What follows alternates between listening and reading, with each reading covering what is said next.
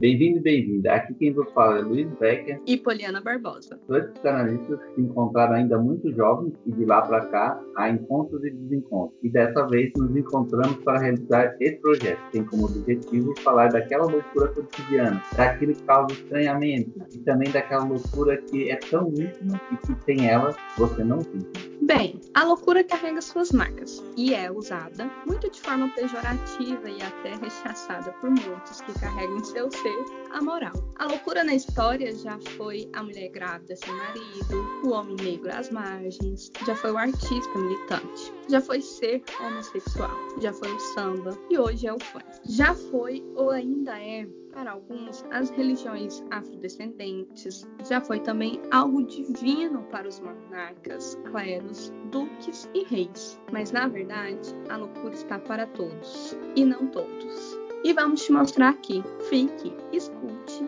e compartilhe. G1, 12 de 4 de 2021. Famílias do Rio voltam a cozinhar no fogão de lenha devido à crise. Portal FGV de 14 de outubro de 2020. Pandemia provocou a queda da renda e aumento da desigualdade trabalhista. Houve queda de 27,9% dos mais pobres, 28,6% de indígenas, 26% de jovens entre 20 e 24 anos. Folha de São Paulo, 5 de abril de 2021. Fome atinge 19 milhões de brasileiros durante a pandemia em 2020. Essas são uma das sequelas desastrosas da pandemia. Sequelas para além de um corpo físico, sequelas em um corpo coletivo. E diante de tudo isso, eu pergunto: é possível ser feliz? Felicidade, ela tem a ver com uma plena satisfação. E a satisfação, por outro lado, ela tem duas vias. A satisfação de prazer, de obtenção desse prazer total, e a outra cara da satisfação é a reparação. A reparação de um mal ou um dano causado a alguém, né? Então você tenta reparar isso, esse mal, assim. E aí, falando assim de felicidade em pleno esse desastre que estamos vivendo, o que é possível? É possível ter um prazer? É possível é, encontrar lapsos felizes? O que é possível diante de todo esse impacto que estamos vivendo na educação, na economia, perdas de emprego, gente passando fome, cozinhando a lenha, é, o luto coletivo que a gente não pode esquecer? O que é possível, Luiz, nesse momento? Eu diria para você, Poliana, sem pensar muito que é impossível ser feliz. É, eu acho que a felicidade, como você descreveu, né, como essa, essa coisa de meditação, de prazer, eu acho que o que a gente vê de, de felicidade é uma tentativa de escape, uma tentativa de, de, de se, se vestir ou de emergir numa ilusão.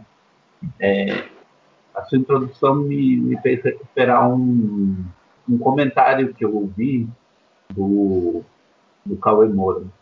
E durante esse processo de pandemia, ele tem feito pouco vídeo para o YouTube e a maioria dos vídeos dele é focado no Big Brother.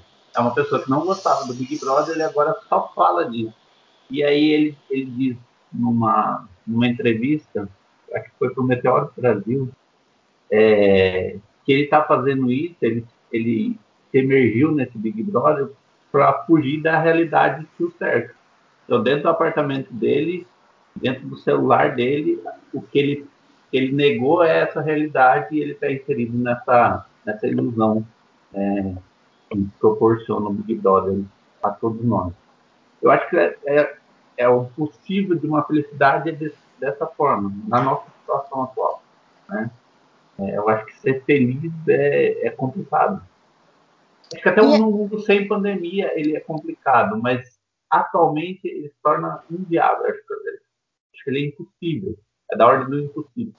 Sim, e quando você traz essa ordem do impossível, eu lembro uma outra questão também, que é quem está conseguindo tirar satisfação pleno esse desastre é, carrega um pouco de culpa também. E por que isso, sabe? Eu fico perguntando. Por que que para umas pessoas é impossível, para outras há, umas, há algumas vias de possibilidades e para outras há a negação? É, umas estão absorvidas pelo caos, outras estão conseguindo achar alguns caminhos com flores e meio aos espinhos, e outras estão país das maravilhas, num completo e desastroso sentimento de negação. E aí eu fico me perguntando assim, né? O que você, me, você trouxe aí do Cauê é, é uma coisa que a gente realmente está vivendo. Tipo, o Big Brother está sendo, para muitos, uma válvula de escape. Uhum. Para outros, a válvula de escape pode ser o trabalho. Para outros, a rede social. Para outros, as bebidas alcoólicas, o sexo, é, as atividades físicas, que eu tô vendo muita gente correndo na rua, fazendo muita atividade no parque, sabe? Mas para alguns, que estão aí nesse meio termo, o que me chama muita atenção é o sentimento de culpa que eles carregam, como se eles não pudessem estar encontrando caminhos do qual eles podem ter uma satisfação, pequena felicidade ali ou não, sabe, Luiz? Porque olha só as notícias, o quanto estão desastrosas mesmo, assim, sabe? Jovens morrendo, gente indo para miséria, cozinhando a lenha, porque o gás está supitando. É, eu acho que na educação mesmo a gente vai ver os impactos futuros dessas crianças, jovens, sabe? Só para Mas... colaborar com a sua tese da educação, tem uma tem um estudo, uma reportagem sobre isso que eu não lembro a porcentagem, mas tem uma porcentagem de estudantes que estão pensando em abandonar os estudos, não voltar às aulas. Olha aí, pensa. O, o, o que será? Você consegue visualizar esse impacto, Luiz? Daqui, tipo, uns cinco anos, quatro anos, você consegue visualizar o furo? Porque eu não consigo, assim. Eu sei que vai ter um impacto gigantesco, mas visualizar, tipo, futuramente, assim, o caos que vai ser, assim, na educação dessas pessoas, o quanto a gente vai, enfim, não sei, assim, visualizar direito sobre isso, sabe? Eu acho que a gente está em vias de um novo mal-estar. É em vias de tentar elaborar um novo mal-estar. Acho que é por isso que a gente tanto nega, é por isso que a gente sente tanto fado, é por isso que a gente tenta é, aportar das ilusões, porque esse mal-estar está batendo na porta. E ele é diferente de todos os outros que a gente já conhece. Todos os outros que Freud ou Lacan já, já, já descreveram para nós. Ou os, os, outros filósofos, ou as outras teorias que a gente, que a gente se cerca. Esse é o novo mal-estar que está batendo na porta e a gente está negando. Essa negação, esse sentimento de culpa, essa negação é, para se para a via da ilusão, enfim, é, por isso que é tão difícil de escrever, por isso que é tão, tão difícil, difícil dar sentido, né?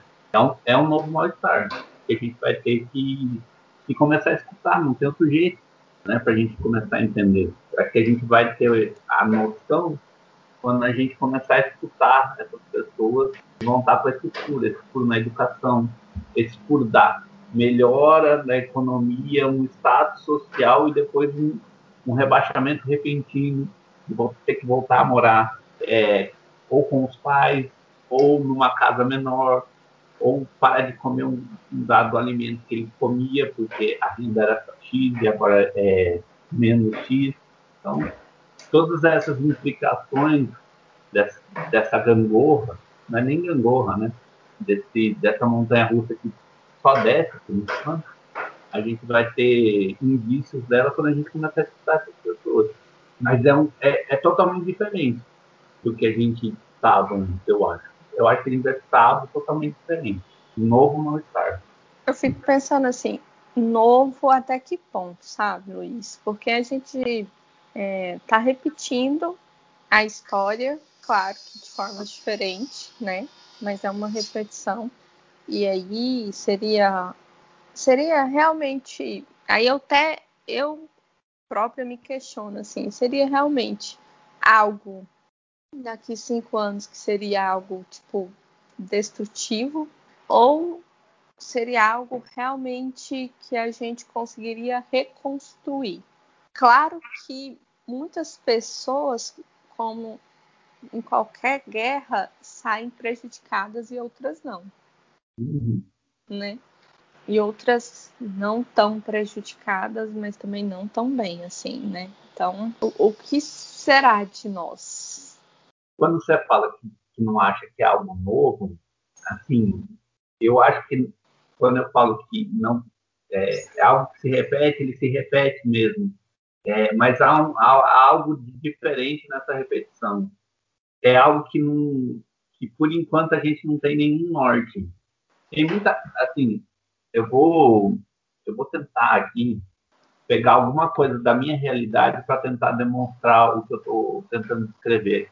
Eu sou muito, eu gosto muito de futebol, eu gosto muito de de ler notícias, de, de, ouvir muita coisa, de pesquisar, enfim. E tem um movimento no futebol europeu, há poucos dias atrás, de, se não me engano, 13 ou 12 clubes da Europa, né, se juntando para formar uma liga, os mais poderosos. Eles vão começar a excluir os mais pobres. Então, só vão interagir entre eles. Eu acho que a gente está vendo isso no nosso país, porque também tem uma notícia de que um grupo de ricos 5, 5%, os 5 maiores é, ricos do Brasil, eles ganharam muito dinheiro nesse ano de pandemia, nesse um ano e meio de pandemia uhum. no Brasil. Então, eu acho que essa, essa ligação entre o esporte e a realidade política e social, ela acontece. Então, se não tiver um movimento de entender, de reivindicar algumas posições econômicas e sociais, cada vez mais a gente vai aumentar uma, a desigualdade. Uhum. Da, da, cada vez mais a gente aumenta a desigualdade, mas também aumenta os aspectos psicológicos da situação da desigualdade. E o que eu vejo muito, e aí eu trago essa questão do futebol, é porque há uma reivindicação de que isso não aconteça, de uma punição, enfim, enfim, mas há uma acomodação.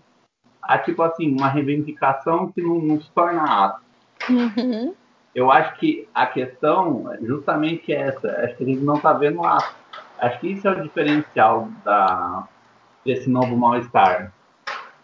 Mas você acha esse que. Esse novo mal-estar produz um, um, um mal-estar, gera uma sensação ruim, mas ele gera com ele uma acomodação. É. Isso que eu ia perguntar. Você acha que a infelicidade ela já está tanta, tamanha, que as pessoas não conseguem mais nem se mover. E aí é, tem uma coisa nova em tudo isso também que, que não foi citada aqui, que, que é a facilidade que hoje grande maioria tem, que é o celular. São uhum. as redes, que é a internet, né?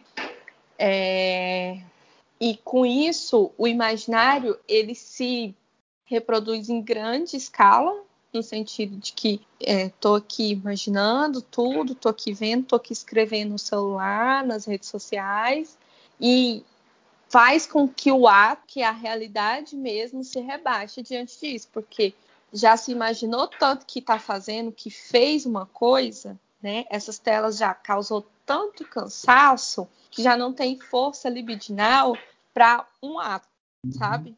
Então, eu já gastei tanta libido aqui nas telas do celular, no Twitter, é, no Instagram. É, agora tem aquele outro da fala, é, que eu esqueci, no Clubhouse, falando sobre política, sobre isso, sobre o governo isso, sobre o governo aquilo, que a gente esquece que, na verdade, tem que ir lá, entendeu? Botar o corpo na cidade, movimentar o corpo na cidade, fazer protesto lá fora, quebrar tudo. É... Que esquece, eu não acredito em protesto pacífico, não, tá, Luiz? Então, assim, me julgue quem quiser. Pode me julgar quem quiser, eu não acredito. Eu só acredito que as coisas só mudam quando há sim uma frente agressiva mesmo, no sentido de quebrar tudo, de botar fogo em tudo, de falar ou vocês mudam ou vocês mudam, porque a gente vai acabar com tudo se vocês não mudar.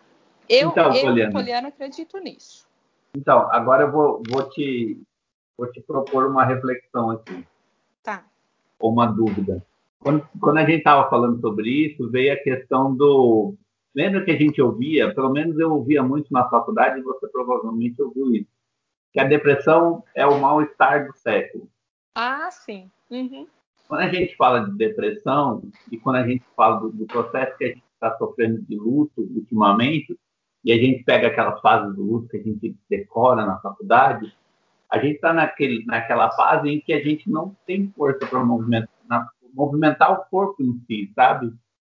Essa questão da depressão, desse mal-estar do século. A gente está, eu acho que é justamente nessa questão daquela fase da, da depressão, do não movimento, né? Não é nem algo de raiva que nos impute a fazer alguma coisa, que nos, nos faça é, a não ser através das redes sociais, mas isso não, não movimenta o corpo, né? É, há, há, sim, pessoas nessa fase de negação, é óbvio, né? Em grande, mas, em grande maioria? Sim, sim. Mas não tem um movimento. É justamente essa questão do movimento que, é, que me chama a atenção. Por isso que eu falo desse, dessa questão de que a gente vai ter que ouvir para tentar compreender o porquê não do movimento. É, Luiz, mas é isso que eu te disse. Eu acho que esse não movimento está muito vinculado com esse imaginário muito fortalecido, sabe, hoje. É tanto que aí a gente pode voltar às eleições, assim, americanas mesmo, tanto norte como sul, né? Olha só quem foi que as pessoas elegeram aí, Trump e Bolsonaro, né? É, que são é, caras totalmente infantilizados ali, numa pegada muito tipo, eu faço o que eu quero e pronto, acabou, foda-se o outro, sabe? Bem com aquela imaginação assim do poder mesmo, que a criança, o bebê, sabe o bebê, o bebê, Mas... a criancinha sempre pode tudo. Ele sempre acha que pode tudo, assim. Mas aí, aí... Poliana, é, é, justamente isso. Essas pessoas são eleitas justamente porque a gente está nessa fase. A gente precisa de alguém que nos dê um norte nem que seja alguém desse aspecto, desse aspecto do rompimento, da agressividade. Tá vendo como a gente quer uma movimentação, só que a gente não consegue se mover? Por isso que eu acho esse mal-estar diferente. Ele tem tudo essa, esse aspecto das redes sociais, nos deixam mesmo preguiçosos, no sentido de movimentação do corpo, né? A pandemia ajuda, porque está todo mundo é, recluído nas suas casas ou, ou trabalhando, voltando, indo voltando, que não tem um movimento de rua. Não dá para ter um movimento de rua. Mas será que não, não tivesse pandemia, a gente teria um movimento de rua? Não, não teria não, sabe? Porque eu acho que não é a pandemia em si. Sim. Porque se, se fosse a pandemia, a gente não estava tendo festas e festas clandestinas por aí, é, não estava tendo essa movimentação que está tendo na rua, porque a gente sabe que está uma vida muito normal com todos usando máscara e álcool em gel, sabe? E em muitos lugares nem máscara se usa. Mas então eu não acho que é a pandemia, assim. As pessoas estão morrendo porque estão pegando Covid, enfim. Mas o impedimento não é a pandemia.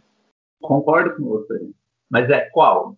Ele já vinha muito antes. E aí eu continuo batendo na tecla que o impedimento é, é esse mesmo, assim, desse, dessa, desse imaginário fortificado. Aí você traz a questão aí do, da depressão, né, da fase do luto, que é um, é um luto coletivo, mas é, é, e que tem esse negócio da, da, depressão, mas isso aí entra quando entra a pandemia.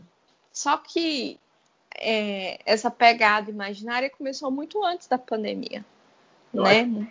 sim, sim. Muito antes. Mas eu e acho aí... que essa questão da depressão já vem articulando, sabe? Como, como se ela tivesse sido. Ela é uma linha que a gente não, a gente não pode esquecer. Porque a gente está falando dessa depressão do século, mas a gente estava no início da, da faculdade. Há tá. 10 anos atrás. Mas a depressão 10. do século XXI, a doença do século XXI, aí envolve, envolve a questão da felicidade, que é o que a gente já estava falando, né? Que hum. aí, aí é, você até me falou da, da, do, da felicidade lá, do, do neurótico idiota. Como é? Você felicidade falou? miserável do neurótico. Isso, aí, o felicidade do neurótico idiota é ótimo. Deixa de ser. Ai, meu Deus. Deixa de ser, idiota. Mas vai. Miserável. E aí, é, você pode entrar com isso porque é, essa depressão, a doença como século XXI, começa daí. Da obtenção imaginária de uma felicidade através de objetos. Então, isso começou na industrialização, lá, né, na reforma industrial. Começou nos Estados Unidos com aquela questão: ah, você é feliz obtendo objetos, né? Então, quanto mais objetos se tem, mais feliz é. E aí entra de novo naquele negócio de que é, é a questão do, da duração do objeto. Então tá. É, antes você comprava uma estante, durava tantos anos. Hoje você compra a estante, dura um ano. Né? Então você já tem que trocar. Porque aí já tem que, que ficar com a estantezinha bonita, porque aquela já não dura mais. É, a, a roupa da moda é, o lábio da mulher tem que ser assim, porque daquele outro jeito já não presta mais, a sobrancelha tem que ser assim, o iPhone tem que ser o 12 Pro, porque o 11, o 10, o 6 já não funciona mais. É, então, aí entra a questão da depressão do século XXI, entendeu, Luiz? Porque Sim. é uma coisa é, que, que já vem de, de tempos mesmo. Então, eu começo a ficar é, depressivo porque eu acho que eu não tenho capacidade de obter a felicidade que ele está me dizendo que é felicidade. Sim, né? e esses objetos que trazem anestesia. Anestesia, a adaptação, fica confortável, tudo isso. Isso, entendeu? Então, hoje, assim, ó, para você, para você ver, estou aqui pensando não, não é uma depressão não obter objetos, mas é uma depressão do tipo, cara, tá todo mundo morrendo, tá todo mundo perdendo emprego, tá todo mundo se fudendo, estamos nos lascando. Olha a situação que a gente está aqui. Eu não posso mais comprar comida X porque eu já eu tenho menos X. Uhum. Eu não eu, sabe, eu não posso cozinhar no fogão a gás porque eu não tenho dinheiro para comprar o gás.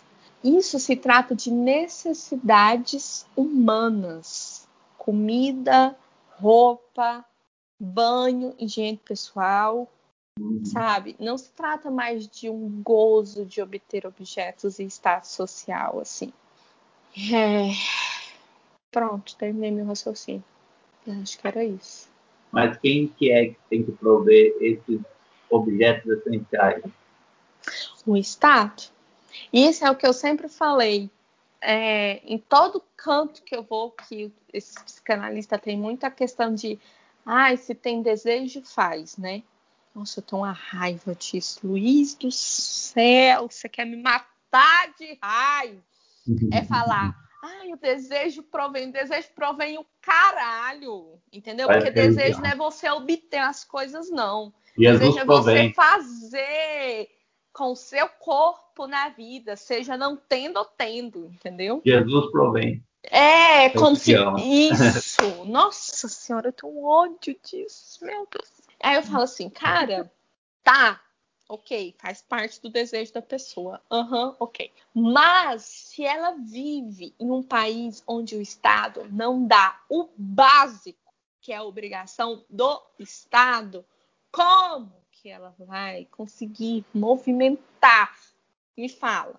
Se ela não tem o dinheiro de pegar o ônibus para ir trabalhar, se ela não sabe nem fazer um currículo, se ela não tem uma educação de qualidade, se ela não tem um hospital de qualidade. Ela tem gente pode, morrendo ela na não pode ter três refeições.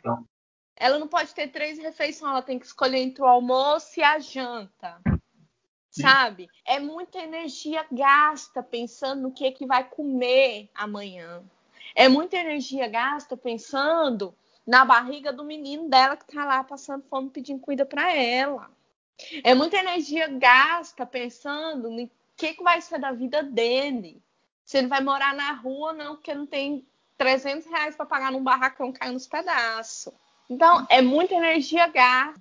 Então, a pessoa é aquilo, né, que eu tava falando no início, de energia. A pessoa, ela não, não, não vai conseguir ter energia para falar, ah, eu desejo isso, para além de, de, de, desejar encher minha barriga de comida, porque eu tô com fome, meu filho tá com fome, tá todo mundo com fome. Então, Poliana, quando a gente fala da, da, da miséria do neurótico, é, é, esse neurótico que fica preso a um círculo vicioso. Para pessoas pobres, é difícil a gente romper esse círculo vicioso por conta, por conta própria. Né? É, é, o Luiz, eu nem entro nessa questão assim, sabe? Ah, um ciclo vicioso, enfim, quando se trata de questões sociais e vulnerabilidade, sabe? Não, eu é ciclo vicioso porque não tem algo que rompa. É, porque Ela aí não, não é romper. um neurótico idiota, sabe? Isso, não isso, é. Não isso. se trata disso. Se trata uhum. de uma pessoa que não consegue pensar. A porque... sociedade traça o caminho e ela vai ali igual pro Exatamente. Não tem outro jeito. É o Entendeu? jeito dela viver. É, senão ela morre. Exatamente. Entendeu? Ela tem um, um, um quê assim de pulsão de vida que é isso aí, ó. De, de tá, se o outro tá fazendo isso, tá falando que é isso, tá, eu vou tentar aqui, porque eu já, né, não tem mais o que fazer mesmo, deixa eu tentar aqui. Sabe? É hum. umas coisas assim, entendeu? Então, é muito diferente. Assim, a gente for pensar, por exemplo, de um, de um cara que tá na classe média. Classe média, exatamente. Né? Mas quando aí... eu falo desse mal-estar, eu acho que é justamente é, é dessa classe média que a gente está falando. Porque é essa que está dividida. É essa que está vendo o, o, a ascensão e agora a, a derrocada, a descida. E a descida não vai parar no, no estágio que ela estava da classe média. Vai para mais para baixo. Entendeu? E é essa classe que pode romper. Porque o rico, ele não vai deixar de romper o burguês ele não vai deixar de romper. Nunca. Ele pode é ser até confortável dinheiro na, na, pandemia, mas ele vai ficar naquela situação. É igual os clubes mais ricos lá. Quanto mais rico, melhor. Se eles se juntarem, melhor ainda. Foda-se o resto. É essa classe que fica na divisa que tem que fazer alguma coisa. E é essa classe que eu acho que está na inatividade. Tá Sim, nessa... porque eles se identificam muito ao rico, né? A classe média acha que é rica. Mas o, o neurótico miserável é esse, quando, quando eu peguei o texto, é esse que precisa de uma identificação, né? Que precisa de, de um laço com alguma coisa, que precisa de um mestre. Sim. E a gente não segue alguém lá de baixo, a gente segue alguém lá de cima. Né? É nesse sentido, nessa tentar se igualar ao outro. Ou uma identificação gigantesca que eu vejo muito nas redes sociais é a pessoa que tem que fica contando história de miséria e que ela é muito rica hoje, né? É, é assim extraordinário quanto de, de, de, discípulos essas pessoas têm nas redes sociais, porque é, é isso assim. Ela pega uma coisa ali para se identificar e vai firme, faz o beabado que o mestre está dizendo que é para fazer, né? E aí fica nesse ciclo aí, idiota. Que é uhum. muito idiota, realmente. Que eu uhum. perco a paciência às vezes, assim. Mas, enfim. Ai, tem hora que eu só Mas é queria, dessa felicidade lá. que a gente está falando, é dessa felicidade idiota. Dessa felicidade que não traz uma ação, não traz uma felicidade genuína. Ela é miserável. Sim. Ela não te leva a um, a um ponto de infelicidade mesmo, né? De prazer. Ela é uma felicidade que se mantém ali miserável. É uma felicidade que é, que é identificada num outro, num outro sujeito, num outro estado social. Por isso que, por isso que é necessário, eu acho que a gente começar a pensar é, em como a gente vai ouvir essas pessoas. Porque acho que é aí que a gente vai identificar esse novo mal-estar. Que é essa inação, essa paralisia, essa Mas do que, que vem essa paralisia? Que paralisia é que medo é esse? Que angústia é essa que gera nessas pessoas da não ação? Né? Será que é só a rede social? Será que é só essa, essa libido ali teclando, teclando e parece que o movimento ganhou força numa rede imaginária, por assim dizer? Né? Apesar dela não ser imaginária, mas algo que, não, que parece que não surte efeito eu não lembro aqui de memória nenhuma baixa assinada, nenhum, nenhuma hashtag que derrubou alguma coisa. Não, também não. De memória eu não lembro aqui. Lembra da, do movimento do Black Lives Matter? Ai, lembro. Muito Marte em cima não, desse movimento. Sim, mas começou com uma ação. A hashtag só subiu porque a ação já estava na rua. Não começou na hashtag e foi para uma ação. A hashtag veio depois para o Brasil e se transformação, mas a ação era de lá. Começou lá, né? Começou com a, a delegacia de polícia sendo queimada lá. Viu? Que eu falei para você? Dá força, porque não vai, o trem não vai se não for assim. Você tá entendendo? Se juntar as mães daqueles meninos que estão tá sumidos até hoje, e que até hoje eles não tomaram providência, juntar todas as mães da favela, da comunidade, tudo quanto é canto, e for para a delegacia botar fogo e falar: cadê meu filho? Procura meus filhos que eu quero saber. Eu quero ver se esses meninos é encontrado. Eu quero ver. É, é encontrado, você tá entendendo? Porque é aquilo, assim, é, é, é, muita questão de escolher quem, quem eu vou fazer justiça, quem eu não vou, sabe? Ah, os moleque lá, não sei o quê. É, é um desdém que tem, sabe, com, com, a, com a população, assim. É um desdém gigantesco com a grande população. É como. Eu, eu lembro muito do, do capitão do, do, do mato lá, que era um negro escravizado que matava os outros negros que estavam lá escravizados também, assim, sabe? Mas essa é a felicidade miserável. É, esse é o ponto, Poliano. É o cara que se acha dono de escravo, mas ele não tem é essa escravo. condição. Ele não tem essa condição. Ele é escravo, na verdade. Ele está com imaginar, ele imagina ser, ele não é. Ele não tem ciência do seu mal-estar nem do mal-estar da sua gente, da sua gente da própria cor ou da própria condição social. A classe média nossa é exatamente isso. Ela não tem noção do nosso mal-estar.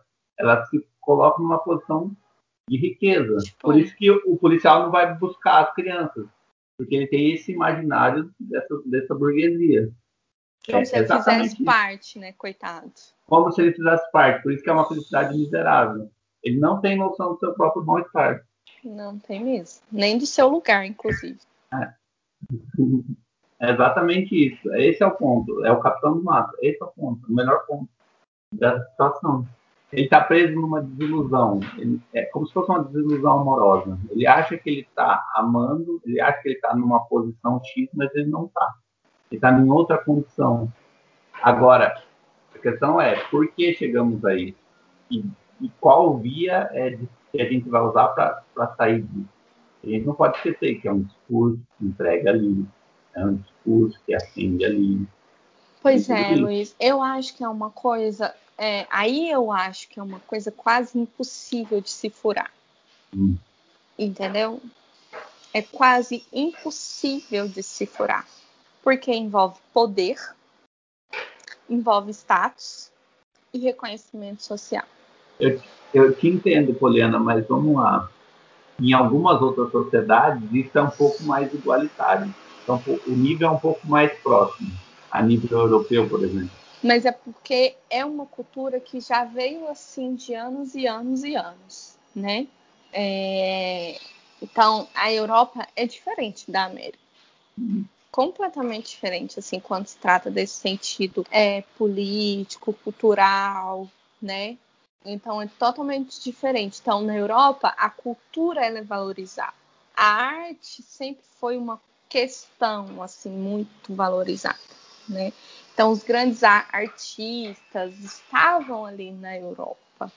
E quando não estavam, iam para a Europa, uhum. né? É, então, já vem anos e anos e anos e anos. É, séculos e séculos. Agora, na América, o negócio é diferente.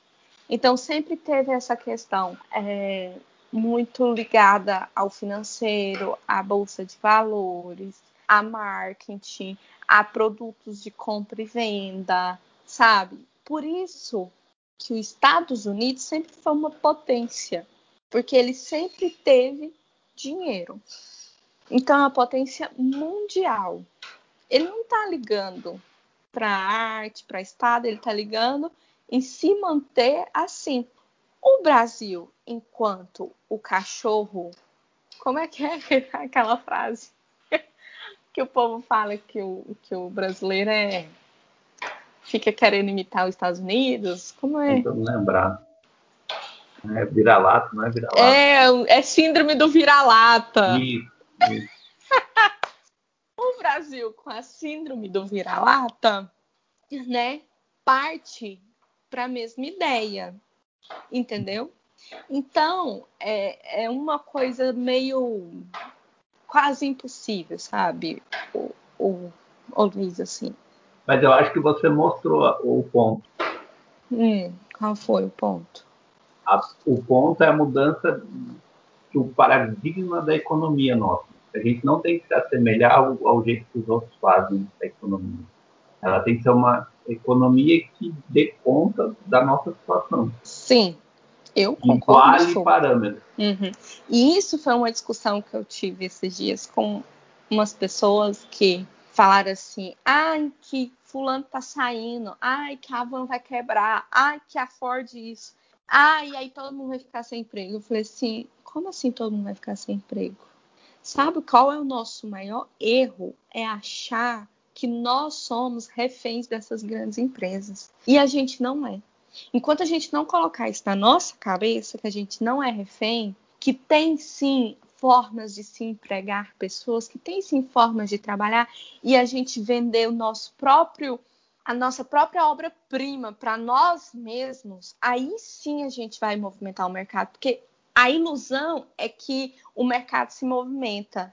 Então, a nossa ilusão é que grandes empresas assim movimentam a nossa economia, o que é uma grande mentira, porque uhum. essas grandes empresas injetam dinheiro na bolsa, nos bancos, entendeu? Não são grandes empresas que movimentam a nossa economia, pelo contrário, são elas que fazem o desemprego supitar porque o dinheiro não é movimentado. Não é, entendeu? Uhum. Então, é uma coisa que colocaram na nossa cabeça que às vezes é difícil de tirar. Tipo, eu tô aqui no bairro, aquele movimento de compre de, do, do empreendedor do seu bairro, aquilo para hum. mim foi genial, aquilo para mim foi maravilhoso, porque é justamente isso que movimenta a economia, sabe? Uhum. É a gente se ajudando, é a gente ir lá e comprando da, da vendinha do tio, belíssimo, sabe? É a gente indo lá e comprando o bolo da tia Patrícia, é a gente indo na, na, na, na menina que, que faz confecção de roupa, sabe? É a gente comprando dos, mi, dos micros, é isso que movimenta a economia. E aí, a partir disso, você pode ir no sendo, tipo assim, a tia lá pode ir empregando outros e fazendo e construindo, sabe? Isso é muito assim na, na minha ideia. Tipo, que essas grandes empresas não fazem nada além de supitar o desemprego, sabe? Elas contratam em massa, mas. Demitem em massa também o lucro que se tem lá não vai para a massa. Não, mas é justamente isso, Poliana. Por isso que auxílio emergencial, renda básica cidadã é um fator que diminui essa, essa desigualdade, põe o dinheiro para rodar, o comércio roda, porque é o pobre e a classe média que gasta. Que movimenta, na verdade, não é gastar, que movimenta Exatamente. o comércio. Aí não tem auxílio, as pessoas são mais pobres, tudo, tudo vai quebrando. O, a padaria da esquina quebra, o mercadinho quebra, não tem nada que sustente. O que vai acontecer é os 12 mais fortes ficar, igual na Europa. Os clubes vão ficando. Carrefour vai ficar, vai quebrar todos os pequenininhos. Açaí vai ficar, esses mercados gigantes ficam e eles Sim. ficam monopolizando. É isso. Aí eles vendem o, o preço de, um, de uma água a 15 reais, porque daí eles podem, não tem concorrência. Sim. É exatamente isso. É a economia. Você começou a falar de libido, a gente vai quase terminar falando de libido. A gente começou a falar de quê? De libido, a gente vai terminar falando de libido, de economia, justamente isso. Entendeu? Agora, por que a gente não investe na ação? Esse é o meu ponto. Porque a gente está nesse imaginário de lá, nessa felicidade miserável de lá, e não compra. Esse é o meu ponto. Eu acho que o um, um por um está é, tá sobressaindo o todo. O todo, sabe? Então, um exemplo que eu vejo bastante assim, hoje quem mais vende cursos e cursos e cursos no Instagram são pessoas de marketing digital. É, te prometendo que chame clientes, chame isso, ganhe tanto, faça isso. E as pessoas, elas querem o delas, foda-se o outro, assim, sabe? Eu tô aqui querendo o meu, a força que eu tenho é para o meu. É, não tô nem aí pro social. Então, vem muito, assim, dessa questão do individualismo, entendeu?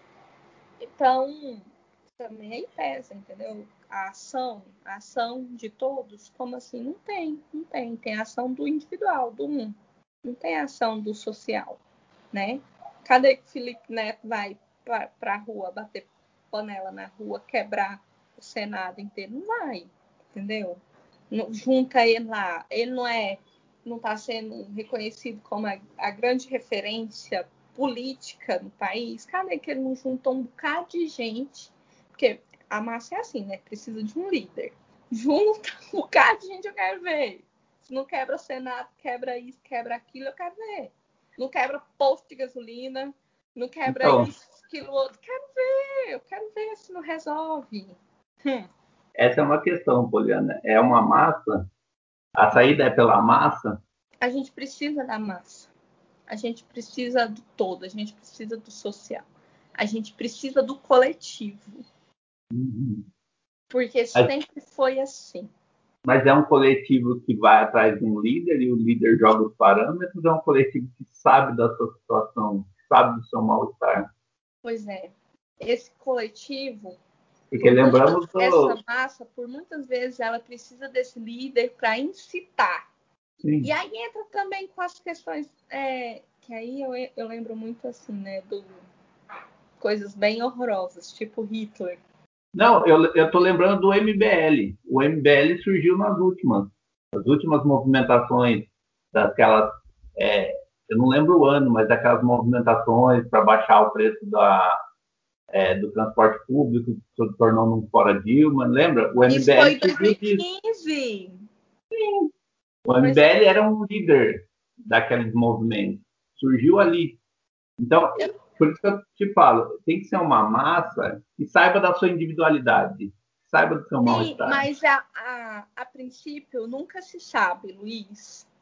A princípio, a gente, por exemplo, é, enquanto massa, é, sabe que algo incomoda, mas não sabe dar nome ao que incomoda. Então, quando outra pessoa diz, logo esse incômodo se identifica com aquilo que foi nomeado pelo outro. Bolsonaro. Lula. Lula.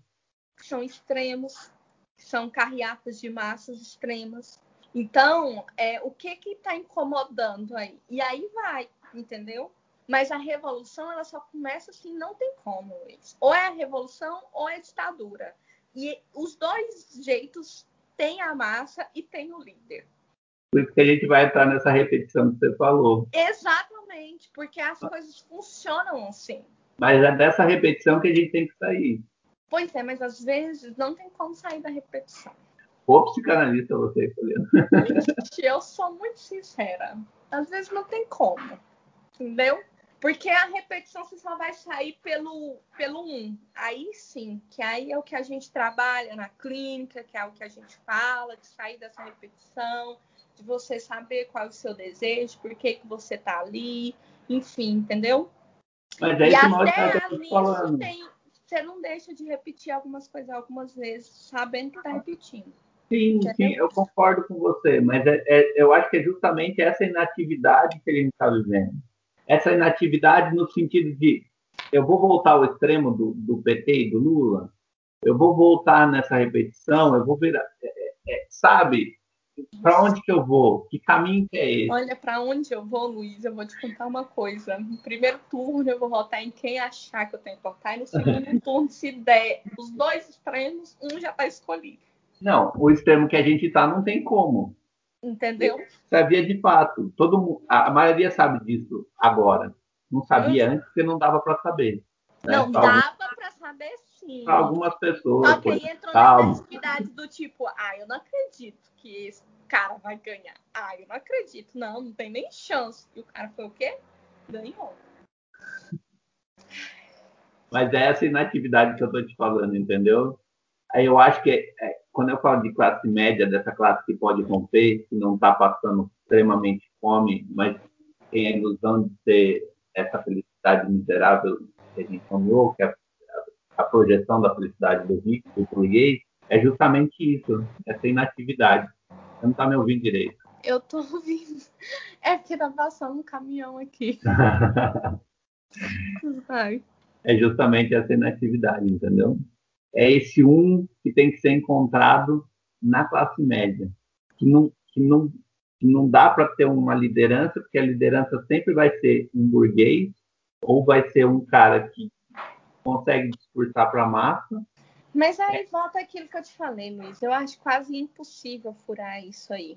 Ainda mais na classe média. Porque tem todas essas questões históricas, tem o que o dinheiro representa hoje pra gente, que são, né, o poder, enfim, a representação social para o outro. Eu acho quase impossível isso, sabe? E o, e o trabalho de um a um, nesse momento, não dá tempo, não. Apesar que já vem há muito tempo. Há quanto tempo que existe a psicanálise aí? Há quanto tempo que muita gente faz análise, terapia, enfim? Há quanto tempo, sabe? E o um a um não é para seguir um caminho aqui, não, vamos aqui seguir aqui esse caminho. Porque um a um, ele também pode falar, não, eu quero lá e voltar no Bolsonaro mesmo, mesmo fazendo análise.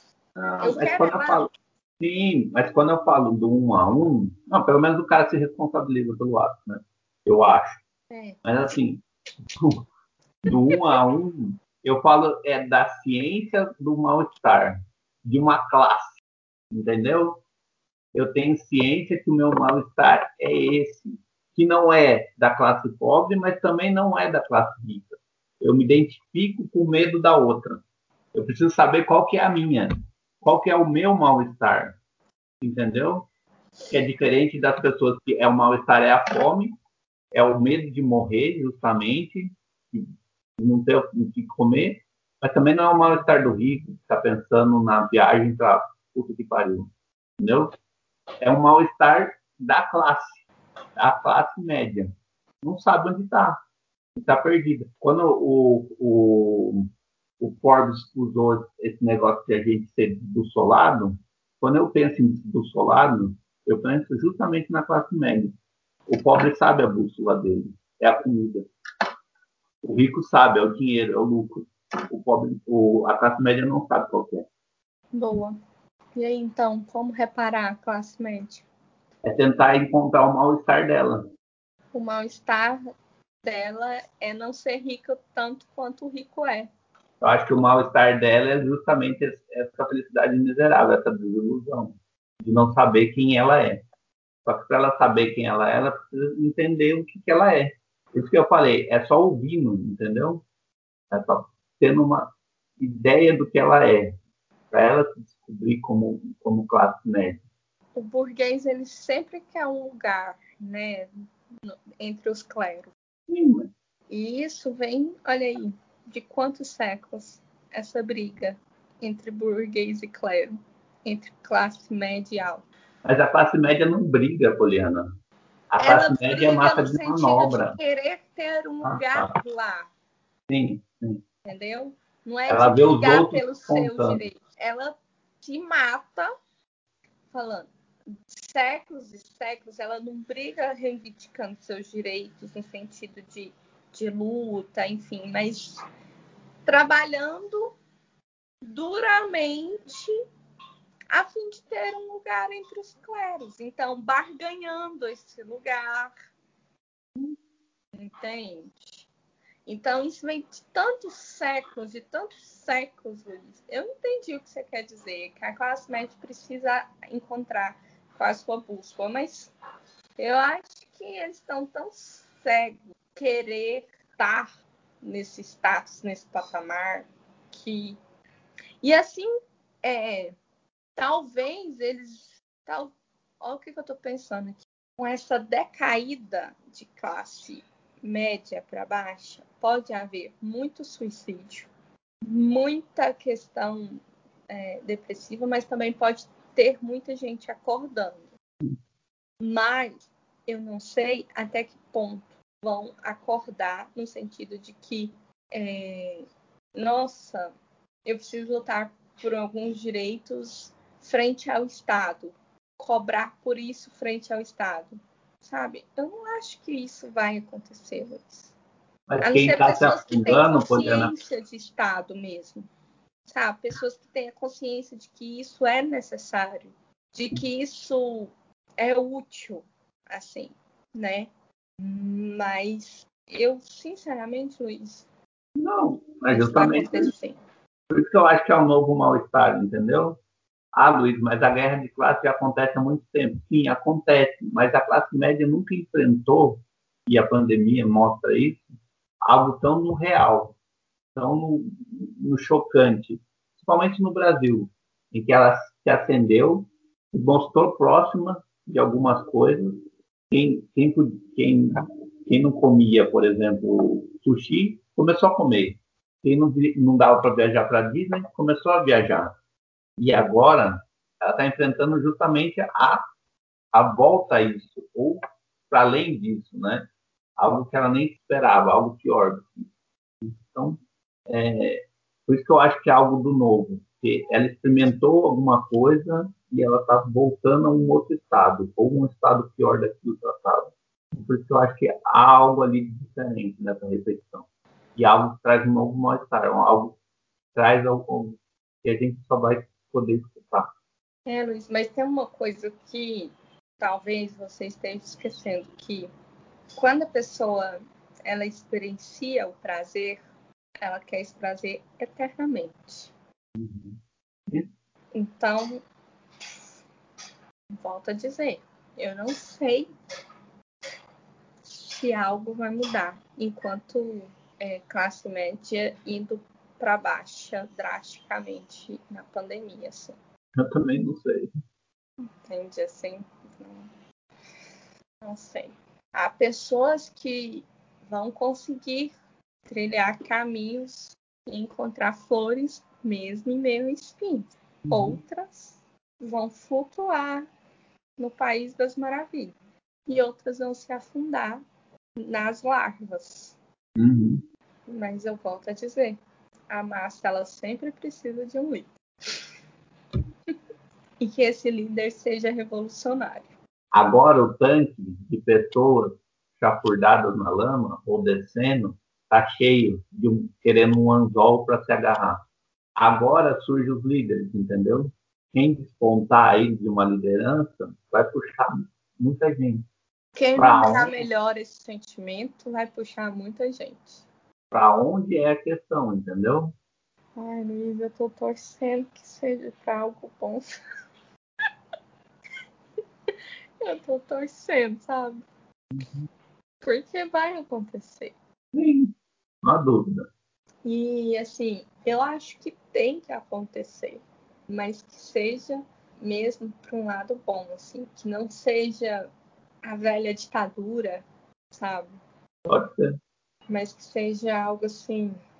Mas aí, aí tô aqui pensando, mas que seja algo democrático, né? Mas a democracia, ela não tá assim na, do lado dessa força, né? Dessa imposição, desse quebra tudo. Justamente.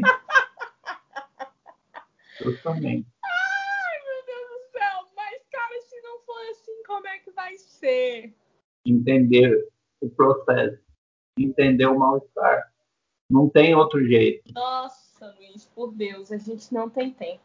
Você fala não tem tempo porque a eleição é 2022 ou porque tem gente morrendo? Porque tem muita gente morrendo. Isso não vai parar de acontecer. Nossa, mas tem muita gente morrendo. Muita e a inatividade tá vai continuar acontecendo. Tem muita coisa ruim acontecendo. Uhum. Muita coisa ruim. E assim, eu não sei se esse povo que está ocupando a cadeira do Estado vai acordar com as pessoas entendendo, sabe? Com não sei o quê. Não vai, cara. Esse povo ele só vai acordar na hora que começar a quebrar tudo e reivindicar direito a partir desse ato de violência mesmo, assim, no sentido de detonar com tudo, assim. Porque Olha, aí eles vão ver. Fala. Pode falar. Que lá não é um chiqueiro de porco, não. Lá é um Estado. Já pensou que eles querem isso? Hum? Você já pensou que eles querem isso? Não, nunca pensei, não. Nunca Imagine, eu tenho o poder do exército na mão. Se as pessoas começam a brigar na rua, entrar e invadir mercado, propriedade ah, privada, eu entro com um exército. Eu tomo o poder pela força. É sim, claro. Verdade, Luiz. Nossa, perfeito. eu, eu invento aquela lá do estado de sítio, tomo o poder, fico no poder por um bom tempo e depois entrego. Igual o golpe militar. Nossa, é isso mesmo. Pronto, fechou. Por que, que eu quero que as pessoas morram e passem fome, fiquem na miséria? Porque eu quero que elas, que elas, que elas reajam assim como eu estou nesse momento, cheia de ódio desse Sim. Estado, desse governo, Sim. quer dizer. E o governo não está nem aí, porque o governo já está fazendo o papel dele. A culpa é dos prefeitos e dos governadores.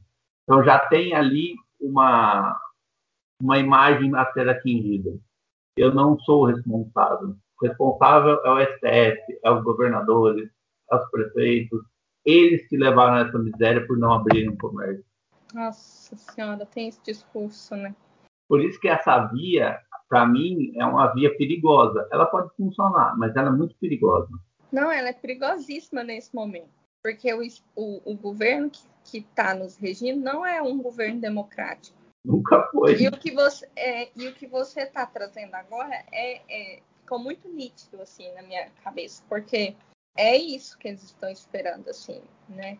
Nesse Exatamente. momento realmente não seria uma boa ideia, assim, a ideia desse momento seria realmente recuar.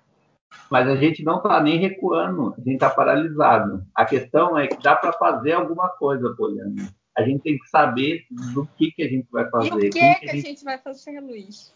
Eu vou te, te perguntar, o telespectador, o ouvinte está te perguntando. O que vamos fazer, Luiz? Politicamente, via democrática. É torcer para a CPI andar, é torcer para que um candidato surja entre os opostos, é começar a pensar para além dos opostos, é, é, começar a classe média a entender que não existe uma liderança, ela tem que ser um, um, uma massa que tenha uma identidade por si. Que a melhor massa para se governar um país é a, é a classe média, porque é ela que vai juntar, vai diminuir as distâncias que liderança é essa, se essa liderança vai surgir, se, se alguém vai deixar de compor alguma coisa para indicar outra pessoa, alguém vai recuar ou não, isso é tudo um processo político, um jogo político. Eu entendo tudo isso. Eu só espero que quem ouça, ou eu acho que o entendimento da classe média é tentar entender isso mesmo, é que ela tem esse papel. Ela é a condutora desse papel, de diminuir as distâncias e que o Estado contribua para gera, um desenvolvimento do país, não de algumas pessoas.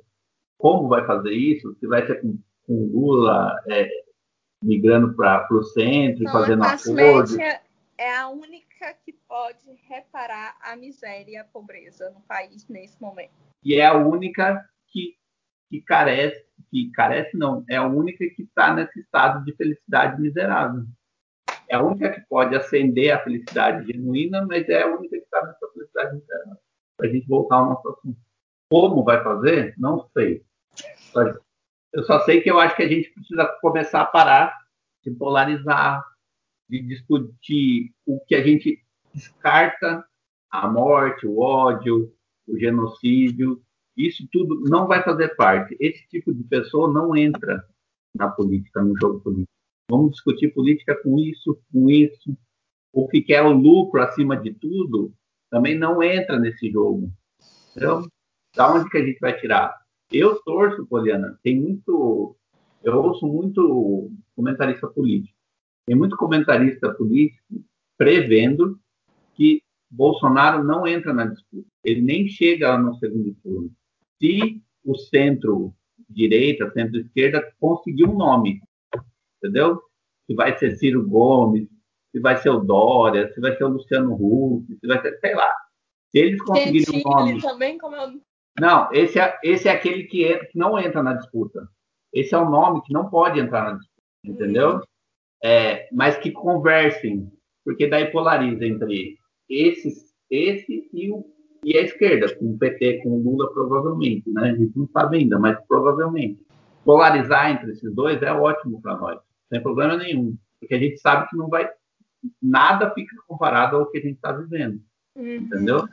Agora, se o governo vai pensar mais numa classe X do que numa outra classe, aí tudo bem, entendeu? Mas nenhum deles, provavelmente, entre Ciro e Lula, nenhum deles vai desconsiderar o pobre. Nenhum deles. Não, porque o Lula nunca desconsiderou. E o Ciro também nunca. Nem é das bases do partido dele. Então, essa polarização seria o ideal para nós. Porque provavelmente o Ciro ganharia, provavelmente a gente teria um governo de coalizão por quatro anos. Nossa, se o Ciro ganhasse, seria, seria fantástico, né? Aí teria retomado a economia, a pobreza, não, não, não, não, então. Muito fantástico seria. Mas a gente precisa tentar descobrir que mal-estar é esse da classe média. O que, que, que, nos trava, o que, que nos faz é, ficar preso nessa miséria, nessa felicidade miserável. É, porque a gente continua pregando isso, mesmo morrendo. Eu acho que é sempre fome. a tentativa de querer preencher uma falta, bem psicanaliticamente explicando isso. Sim, mas ela é de cada um, né? E cada um vai ter que encontrar. Mas ela precisa saber que ela não é nem X nem Y. Ela não precisa ter medo de ser X, mas ela também não, não dá para ficar almejando toda hora ser Y. E diante de tudo isso, Luiz, qual é a felicidade possível? Encarar o mal-estar. Não tem outra. Exatamente. Eu acho que a sua resposta foi perfeita. Nota 10. Eu daria se eu fosse a professora.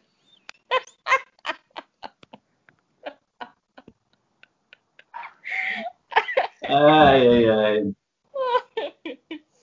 Perfeito, Luiz. Isso mesmo. E com a sua resposta, eu quero ler um uma resposta de Freud em uma entrevista que ele deu. É, não sei o ano, não, mas ele deu essa entrevista que chama O Valor da Vida.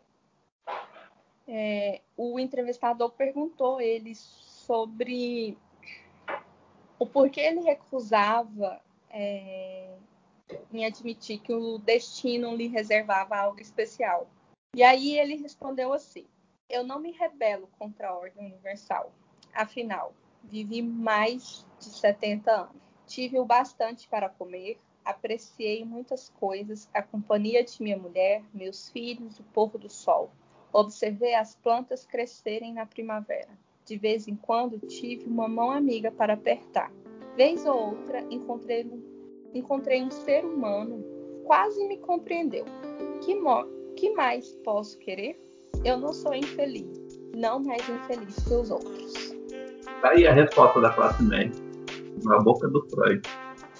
Agora lá na, na plataforma que você escuta, no Spotify, em qualquer outra, tem um, um link onde você pode deixar sua mensagem de voz pra gente lá no Spotify, por exemplo. E também lá tem um link onde você pode contribuir com o podcast. Tem lá alguns valores lá que você pode ir lá fazer essa contribuição e esse dinheiro vai ser usado para melhorar a sua, sua interação com o podcast.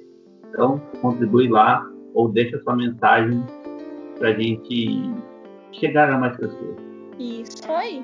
Contribuam, gente. É necessário para a gente poder sobreviver com o podcast. Aí.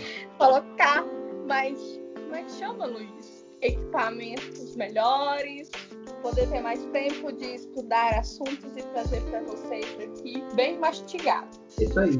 Então vai lá e deixa lá seu, sua mensagem ou sua contribuição e que a gente vai ler aqui, que a gente vai ouvir. E também a gente vai, vai pôr você aqui para contribuir com a gente. Fechou? Fechou. Tchau. Então, tá.